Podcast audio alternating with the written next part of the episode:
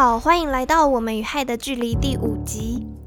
说是第五集呢，其实加上第零集的介绍的话，这应该是第六集了。我觉得我前面五集啊，好像都把知识的内容塞好塞满，大家可能会听得有一点累了。所以呢，这集我们来讲个比较轻松一点的主题哦。不知道大家还记不记得，在第零集的时候啊，我有提到过，说我去参加一个叫做台湾骇客年会的研讨会。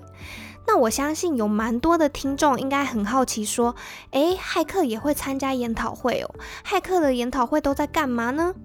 所以呢，这集呀，我就来聊聊我这些年参加骇客研讨会的经验吧。我其实非常喜欢参加治安的研讨会哦。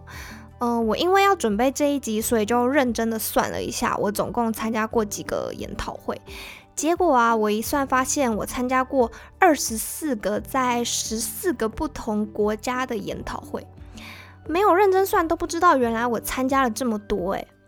那我为什么会这么喜欢参加这些研讨会呢？呃，除了其中一个原因是我是一个自然研究员嘛，所以我原本就会去争取一些在研讨会去发表我的研究的机会。那但是除了这个之外呢，还有一些原因哦。第一个原因是呢，通常在这些研讨会啊，我都可以听到一些最新或者是很有趣的自然研究，有很多新的攻击手法啊，新发现的漏洞啊，或者是一些对于骇客组织的研究啊，都会在研讨会里面发表哦。而且呢，就算这些不是最新的东西，因为大家可能也知道，治安的领域很广嘛，每个人擅长的领域也不同啊，所以呢，我每次去参加的时候，我还是可以学到一些我以前都不知道的东西哦。之前呢，就有听众留言问我说：“诶，我觉得我自己对自安非常有兴趣，诶，但是我不知道该怎么去开始学习，开始去接触，也不知道该往哪一个方向去发展了。”这时候呢，我通常面对这种问题啊，我都会推荐你们去参加自然的研讨会哦，而且最好是选那种有很多种不同类型主题的研讨会。比如说，有一些研讨会它会有分成呃物联网的安全呐、渗透攻击啊、威胁情资啊，或者是社群政策面的，这些都可以听听看哦。那有一些研讨会呢，它可能是比较 focus 在漏洞技术或者是治安的其中一种。我觉得刚接触的人就比较适合有 cover 比较多类型题目的研讨会哦，因为呢，我觉得这样你可以增加自己对于治安的认知的广度，然后再由。呃，接触这些不同的议题啊，去慢慢的了解说，哎，你自己对于哪一个类型的主题比较有兴趣，然后可以深入发展所以我觉得呢，参加研讨会啊，其实是一个学习自安的一个很好的开始哦。那另外一个我很喜欢参加研讨会的原因呢，就是可以有机会可以遇到很多骇客圈中的大神哦。像是呢，我之前在参加台湾骇客年会的时候啊，我就认识一个叫做 Joe Hart 的骇客。那这个骇客呢，他在骇客圈里面是一个传奇哦。听到他的名字，大家膝盖都要碰地的那一种，俗称骇客界的汤姆克鲁斯哦。因为他会用一个叫做 Tom Cruise 的 ID，就是去打一些比赛。那他也是真的完成了很多不可能的任务哦。他最常被提到的战机呢，就是他十八岁的时候破解了 iPhone，之后呢又破解了这个 Sony 的 PS3 哦，然后又被 Sony 告，然后这件事情呢还被他写成了一个 rap 去呃 diss Sony 这样子。那他还有过战绩，是他去参加骇客的比赛啊，曾经一个人打十个。别人都是一整个队伍在参加，他是一个人一队，完全就不是一个正常的人类。那大家如果对他的事迹有兴趣的话呢，其实可以去听另一个有个叫做宝鹏朋友说的 podcast，他有一集就特别在讲这个 Joe 哈。那我自己是五年前的时候啊，他来台湾参加研讨会的时候认识他的。嗯，虽然我刚刚说他是不太正常，但其实他是一个非常 nice 的人啦。除了他有一点过动之外，那我当时就有跟他一起解了一题比赛的题目。虽然当时我跟他的程度根本是宇宙跟蚂蚁的差别，但是他就是完全没有嫌弃我，而且还非常的会鼓励人哦。完全就是在他身上不会感觉到有那种骄傲啊，或者是你没有办法亲近他的那种特质哦。不过他是真的不太喜欢拍照啦。当时因为他来参加的时候，有非常非常多人就是去找他拍照，然后拍到后来他就跟我说：“哎，二是可不可以跟我说，呃，跟他们说不要再拍了，这样子我不想再拍照了。”所以就是一个蛮有趣的事情哦。好，那参加研讨会呢？除了有技术、有神人，还有很多好吃的食物。很多骇客呢都是吃货，所以非常多的研讨会都会准备很丰盛的食物。那当然，对于在自然圈里面工作的人来说啊，这也是一个非常好的 networking 的机会，可以见见朋友啊，或者是认识一些新朋友啊。然后，因为我自己很喜欢旅游嘛，所以我通常去参加不同国家的研讨会的时候，我也会顺便去探索一下那些国家。好，那我说了这么多呢，其实我都还没有讲到重点呢。刚刚我讲的这些啊，呃，一般不是自安的研讨会，可能也会有啊。那到底参加骇客参加的研讨会有什么特别的呢？好，我就来说说骇客研讨会会有哪一些特别的东西。首先呢，第一个就是所谓的 CTF，CTF 呢，它是 Capture the Flag 的缩写哦。说到 CTF 呢，其实有非常多可以介绍的东西，所以我这一集不打算细说，我可能之后会有一集特别说。那呃，总之呢，它就是一种骇客之间的竞赛。通常呢，主办单位他们会提供一个题目啊，一些题目啊，让骇客去组队参加解题哦。比较难的 CTF 呢，它会使用那种队伍互打的方式，叫做 Attack and Defense，让参加的队伍他们互相攻击，也要防守自己的伺服器。那通常呢，研讨会啊，他们会在呃研讨会开始之前呢，就办一个初赛，要通过这个初赛呢，队伍才可以进到这个决赛到现场去参加比赛哦。所以呢，去参加研讨会的时候啊，很常就会看到有一区是，呃，有一桌一桌的人坐在荧幕前面，然后目不转睛的解题哦。这些人就是去打比赛，通常他们就不会再去参加其他的活动这样子。那因为这种比赛啊，通常都有时间限制，可能是两天呐，或是三天。那这些选手呢，他们都会在这两三天之内啊，几乎是不眠不休的解题哦，所以是非常考验体力的一个。比赛哦，再来呢，治安研讨会啊，它会有的另一个东西就是所谓的 lock picking 解锁摊位哦。骇客呢，除了对电脑很有兴趣之外，对于解锁也很有兴趣哦。几乎所有的骇客呢，多多少少都有这个技能哦。所以很多的研讨会啊，就会有一个摊位是专门让大家去解锁的，上面呢就会放了各式各样的锁，让大家如果觉得嗯，可能听演讲听得有点无聊了，或者是觉得手有点痒了，就会去这个摊位上去解锁这样子哦。通常这些摊位呢，他们也会卖一些开锁工具啊，跟教学用的工具，所以蛮建议，如果你就算不会的，也可以去看一下试试看。通常他们摊位的人都会很 nice 的，也会教你几手。接下来呢，下一个自然研讨会也会有的东西呢，就是有各种多功能的 badge 哦。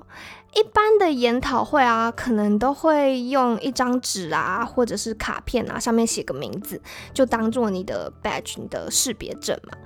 但是呢，对于骇客的研讨会来说啊，这个 badge 呢，可是一个重头戏哦。很多研讨会呢，都会花很多时间来设计这个 badge 哦。这个 badge 呢，它可能会是一个电路板，上面呢可能会有一些 challenge 的题目啊。会众如果破解了这个电路板里面的题目的话呢，就可以得到一些奖品。那也有一些 badge 呢，他会去要求你要去跟其他的会众互动哦。比如说之前个叫 DefCon 的研讨会，它就有关卡是你要找到跟你不同种类的 badge 的人，然后跟他连接，这样子呢，你就可以知道呃一些故事内容啊，跟破解下一个关卡。利用这样子的方式呢，可以增加会众互动的机会。那说到这呢，我要来分享一下我目前看过最神的一个 badge，它是二零一七年的时候在德国一个叫做 Troopers 的研讨会哦。他们呢做了一件事，就是他们跑去 eBay 上面搜刮了一大堆的 Nokia 三三一零。诶，这个很多。年轻的小弟妹可能不知道，但是这是一台十年前的 Nokia 传奇神机哟，号称怎么摔、怎么折、怎么掰都不会坏，用火烧也不会坏的呃手机。那甚至在二零一四年呢，还有人带过这个手机去参加这个香港的战中活动，然后用着它成功的挡下了催泪弹的攻击，耶，这简直是一个神机哦！所以呢，这台手机它在十年前是一个大流行哦。现在已经几乎看不到了啊！不过呢，这个研讨会啊，它居然可以搜刮了一堆，然后他们把这个手机呢接在一个叫做 Arduino 的电路板上，然后他们在研讨会呢架了自己的 GSM 通讯网络。什么意思呢？就是台湾有中华电信的网络嘛，有大台湾大哥大的网络嘛，那他们呢自己在研讨会架了一个属于他们自己的电信网络哦。也就是说呢，他们会把这个 Nokia 三三一零啊插上他们自己的 SIM 卡，在自己的手机网络里面呢，就可以自己进行内部的一些各种活动啊，呃，通讯啊，比如说你可以传讯息啊，然后他可能就会回传你一个题目啊，或者是你可以利用这个跟在现场的呃会众啊有一些游戏上的互动啊等等哦。但是呢，这些都不是重点哦。重点是这个 badge 呢，它有很多隐藏的功能哦。它其中一个隐藏的功能就是它的电路板上呢，其实是有装一个 LED 灯的。那透过控制这个 Nokia 三三一零的手机呢，它可以把这个 badge 变成一个有 TVB gun 的功能的装置哦。好，你一定听不懂我在讲什么。什么是这个 TVB gun 呢？TVB 杠呢？它其实是呃一种电视的遥控器，它是一个十年前被发明的产品哦。它遥控呢的方式，并不是说让你去转台啊，或者是呃开电视什么的。它的遥控方式呢，是把附近所有的电视都关闭哦。之前呢，曾经发生过有某一个人拿着这个遥控器去参加那种电子展啊，然后就一口气关了好好几台好多不同公司的电视哦，然后这个人就被黑名单了。不过发明这个东西的人把这个装置叫做环境管理器啦，是环境太吵的时候就一次全部关掉的意思吗？非常的幽默。所以呢，总之就是这个神奇的 badge 结合了 Nokia 神机的这个 badge 哦，它是可以被，就是你连接电脑之后，你可以去通过设定去把它变成这个 TVB 杠的这个遥控器哦，非常的有趣。好啦，其实这些 badge 呢，CTF 啊，还是解锁啊，都只是研讨会活动的冰山一角哦。很多不同的呃骇客研讨会啊，都会有自己不同的活动哦。不过呢，如果要说全世界最盛大、最知名的研讨会的话呢，就必须要说说 Black Hat 跟 DefCon 这两个研讨会了。这两个研讨会呢，其实是同一个人叫做 Jeff Moss 他创办的。那 Black Hat 呢，它一年有三场，分别在亚洲、欧洲、美国都有。那美国这一场呢，算是这三场里面最大的哦。它跟 DefCon 呢，每年都差不多在七八月的时候，在美国的这个拉斯维加斯举行。那参加这两个研讨会呢，在治安圈呢，可以说是每年的这个大拜拜哦。通常都是 Black Hat 先开始一个礼拜之后呢，DefCon 就接着。我查了一下数据啊，去年 DefCon 总共有三万人参加，然后 Black Hat 大概是五千多人参加哦。所以你就可以想象，每年的七八月的时候呢，就至少有三三四万人哦，聚集到这个拉斯维加斯去参加这个治安的研讨会哦。那所以呢，有很多的治安公司啊，也会选在这个时间呢，去在拉斯维加斯办活动嘛，让大家可以去参加研讨会的时候，顺便去参加他们公司的活动。所以啊，几乎每天晚上呢，都有不同的 party 可以参加哦。很多治安公司呢，都很大手笔哦。像是前年呐，我去的时候，就有一家叫做 Rapid Seven 的这个治安公司啊，他就包下了整个 Omina 的这个 club，这是是一个在凯撒饭店里面的一个蛮有名的 club，他就整间把它包下来，然后全场提供这个免费的酒水哦。听起来好像蛮爽的，对不对？但其实呢，如果你是要工作的话，就会很累，因为这个时候呢，是所有治安公司啊，他们有时候都会呃去邀请他们的客户一起去参加活动嘛。所以当治安公司的人跟客户聚集在一起的时候呢，嗯，就表示这个时间有非常多的会议要开哦。通常就是白天呢可能会开很多会这样子，然后晚上还要去 party 去 social 这样子。其实真。真的很累哦。好啦，回到刚刚说的这个研讨会呢，呃，Black Hat 跟 DefCon 的差别是，Black Hat 它是比较商业性的研讨会哦，它的一些 talk 呢可能会站在企业的角度去看他们比较需要什么样的内容。而且它的票价也是比较不便宜的，所以会众就没有这么多。那 DefCon 呢，可以说它是一个比较有 Hacker Style 的这个研讨会哦。什么是 Hacker Style 呢？Hacker Style 其实就是可以把它理解成是 Freestyle，就什么都有，什么都不奇怪哦。首先最奇怪的就是他坚持不线上卖票，所以一定要现场买。那你就可以想象一下，三万人要现场买票是什么状况哦。以前我们去参加的时候，就要有人凌晨四点就要去排队买票哦。你就可以看到现场有一个超级无敌长的队伍，然后每个人就坐在地上等着他开始卖票，这样子就非常的奇特。那在 DefCon 呢，你也可以看到很多绝对不会出现在其他研讨会的东西，比如说有剪庞克头的摊位，没错，它就是现场呢就马上帮你剪出一颗庞克头，而且都是色彩缤纷的头，所以在研讨会时你走来走去的时候，就会看到有非常多人顶着一个很酷炫的发型在那边走来走去哦。还有啊，就是他们也有那种捐血的摊位啊，我也不知道为什么要在现场捐血啦，但是总之就是有这种摊位。还有那种摊位是打游戏的，比如说我就有看过是打 CS 的摊位哦，就一群人坐在一个大荧幕前面，然后所有人都坐在那边打 CS 哦。还有就是有一年呢，他们在现场摆了一台特斯拉，让大家可以随便去玩，随便去坐。而且那一天同一天有一场 talk，就是有两个研究员在讲特斯拉的漏洞，非常精彩哦。那 DefCon 呢，其实也是大家补货的好地方。它现场呢会有很多摊位啊，会卖一些嗯骇客的工具啊，或者是开锁的工具啊，或者是书啊。而且那些摊位的人呢都很 nice。有时候呢，我之前买东西的时候还会收到一些礼物。再来呢，就是 DefCon 呢，它有各种不同主题的小会议哦。这些小会议呢，他们称作 Village，就是有点类似小村庄的这个意思哦。比如说，他们会有一些 IOT 的 Village 啊，有 Car Hacking 的 Village 啊，有 AI 的 Village 啊。然后这些 Village 呢，他们都有各自有不同的活动可以参加哦。那我觉得其中一个最好玩的就是 social engineering 的这个 village 了。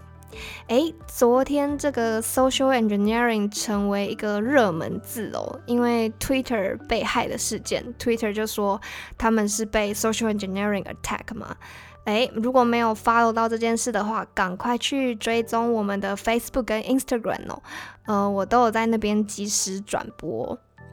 那 social engineering 呢？它就是社交工程嘛，它就是一种利用心理操作的方式呢，去诱骗使用者去泄露一些资讯啊，或者是达成攻击者目的的一种方式喽。所以说，一家公司呢，它假设有铜墙铁壁的治安防护，但是这家公司的人却没有治安的警觉性。那攻击的人呢，他可能利用这种 social engineering 的 attack，他可能根本就不需要什么最新的漏洞啊，或者是很高深的技术啊，他就可以轻易的去让这些人呢，去执行那些攻击者想要做的事哦。好，那回到这个 social engineering village，这个 village 在干嘛呢？非常非常好玩。他们呢，就是呃举办了一个叫做 social engineering 的 CTF。他们举办的方式呢，就是在这个舞台前面呢，他们会放一个有隔音的透明的这个小房间哦。然后这个小房间呢，里面有一个电话。这个比赛就是他们比赛的人呢，要一个一个人上台，然后进到这个房间里。进到这个房间里之前呢，他们会先拿到一个题目清单哦。这个清单包含什么呢？就是包含第一个是他们要攻击的这个目标，而且这个目标呢都是真实的人物哦，而且有时候还蛮大卡的哦，可能是呃某间前五百大的公司的员工这样子。接下来呢，在这个题目里面呢，会有一个一个问题。这些问题可能会是说，哎，你要让这个被攻击的目标去打开一个指定的网站，然后呢，你要让他告诉你他是用什么浏览器的版本呢？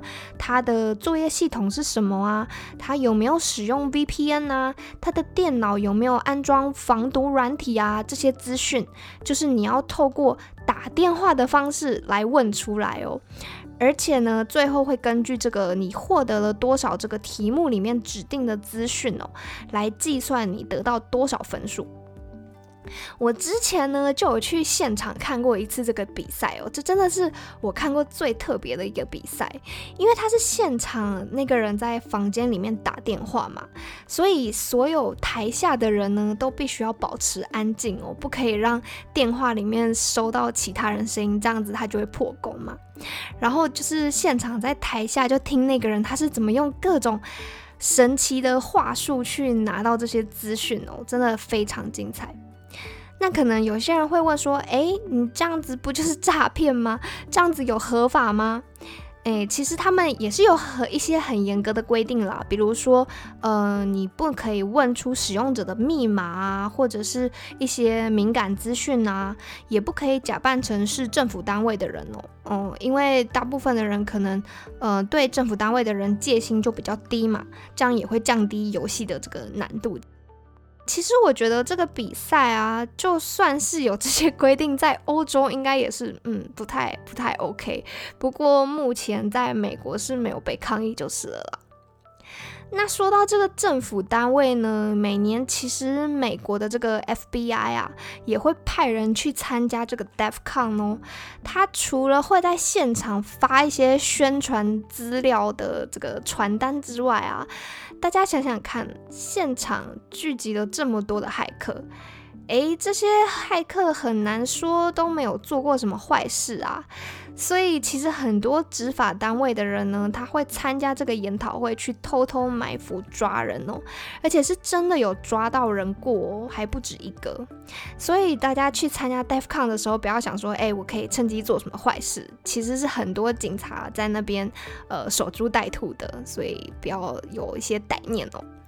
还有就是，嗯，大家也知道，骇客黑的白的都有啊，所以去参加的时候呢，要小心自己的网络连线哦，最好不要连会场的网络，也不要使用一些不安全的连线方式去上网啊。